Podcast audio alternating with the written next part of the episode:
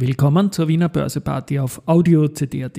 Heute ist Mittwoch, der 10. Jänner 2024 und mein Name ist Christian Drastil. An meine Haut lasse ich nur Wasser und CD. An meine Ohren lasse ich nur Wasser und Audio-CD. Heute nenne ich die Sieger unserer Number One Awards in 14 Kategorien. Dies mit Applaus und in der Wiener Börseparty mit dem Motto Market.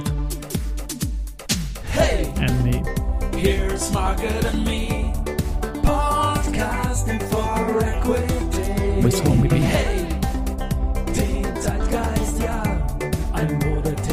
Ja, die Börse als Modethema und die Wiener Börseparty im Jänner, die ist präsentiert von Wienerberger und dem Verbund. 3415,08 Punkte, jetzt ein Minus von 0,33 Prozent um 12.58 Uhr, als ich das jetzt einspreche. Gewinner, Verlierer aus dem Artex Prime, genau, der mit den 42 Titeln und da ist die S immer jetzt vorne plus 3,4%, Aktienrückkaufprogramm immer gut, äh, Pira Mobility plus 3,1%, Capsch plus 3,1%, das könnte der siebte Plus-Tag in Folge sein. Die haben gestern als einziges Unternehmen im Artex Prime sechs Plus-Tage in Folge. Diesbezüglich spannend, weil das Jahr 2024 bisher sechs Tage hatte. Heute ist der siebte, also noch die weiße Weste bei Kapsch. Zu der Kapsch komme ich dann noch.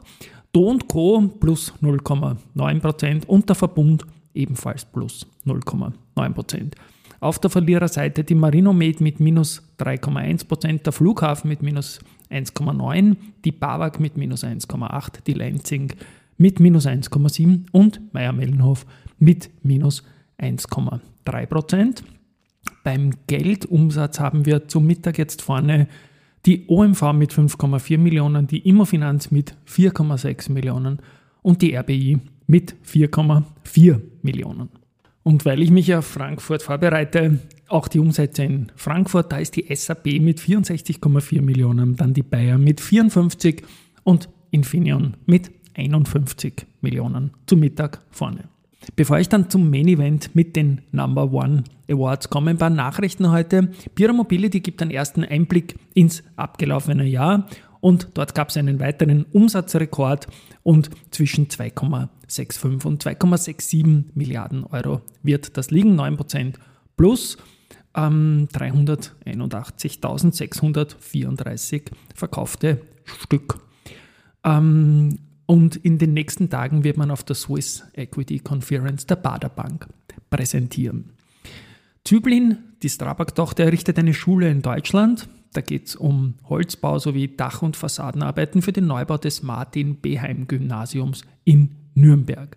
Und des Weiteren hat die Strabag gestern auch den Kapitalmarkt informiert, dass der Anteilsverkauf des sanktionierten Kernaktionärs Oleg Deripaschka noch nicht über die Bühne gegangen ist. Und ja, das Ganze bleibt pending und spannend. Bin gespannt, wie es da weitergehen wird. Rosenbauer trennt sich vom Produktionsvorstand Daniel Tomaschko. Das ist schnell gegangen und das wird mit dem heutigen Tag beendet, teilt der Feuerwehrausrüster mit. Und ja, immer Vaterbeigeschmack, wenn etwas sehr, sehr schnell geht. Neuen Rekord gibt es bei der österreichischen Post und zwar bei den Paketen. Da ging es im Vorjahr um die Zahl 200 Millionen, ein Plus von 10 Prozent. Also sehr, sehr eindrucksvolle Zahlen. Insgesamt hat die Post im Konzern 495 Millionen Pakete ausgeliefert. Auch das ist ein Plus von 10 Prozent.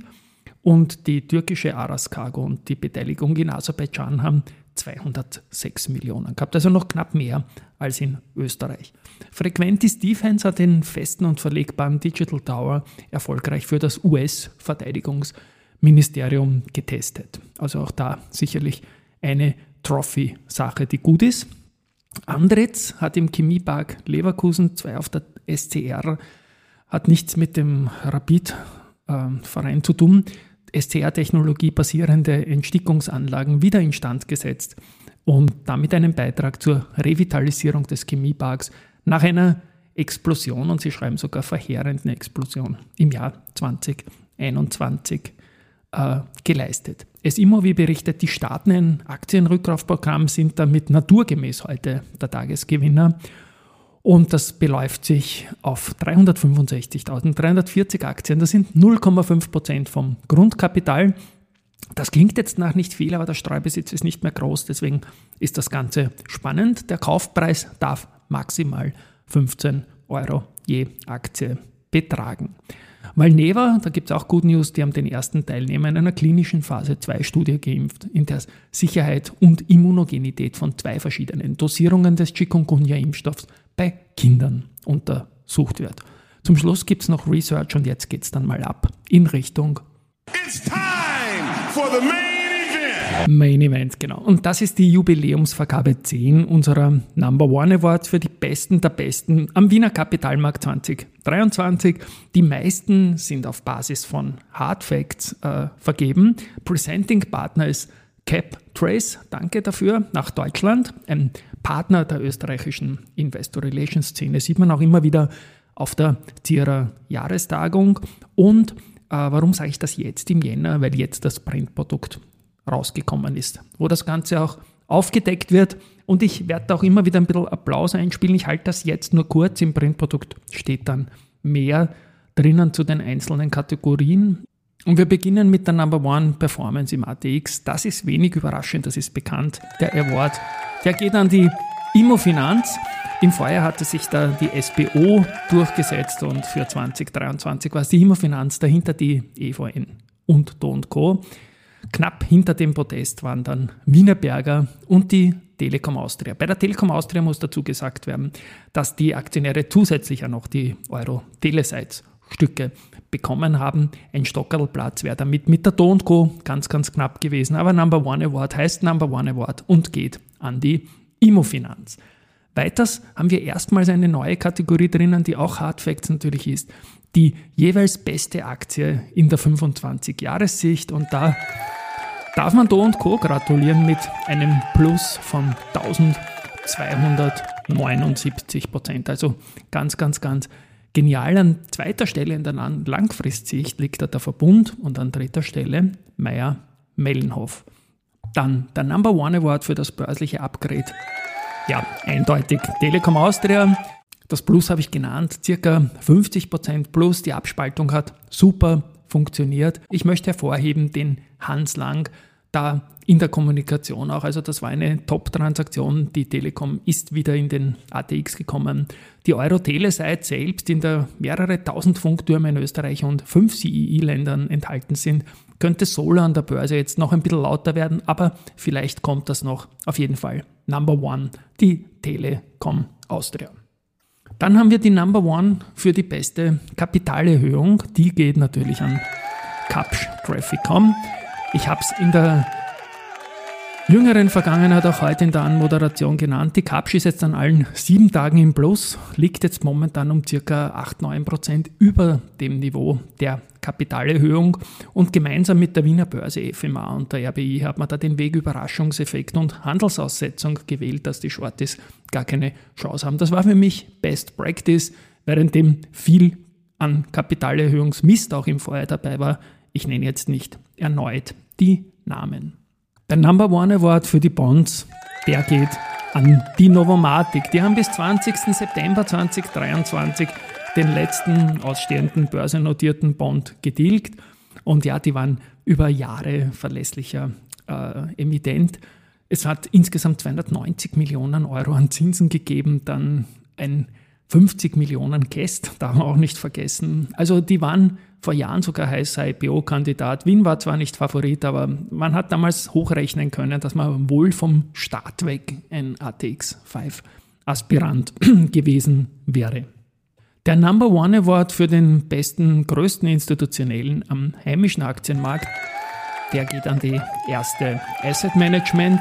Knapp 25 Milliarden Euro halten laut einer aktuellen SP-Studie Institutionelle in österreichischen Aktien und 91 Prozent entfallen da mittlerweile schon auf internationale US-Investoren, haben den Anteil auf 32,7 Prozent erhöht. Die Österreicher sind unter 10 Prozent gefallen.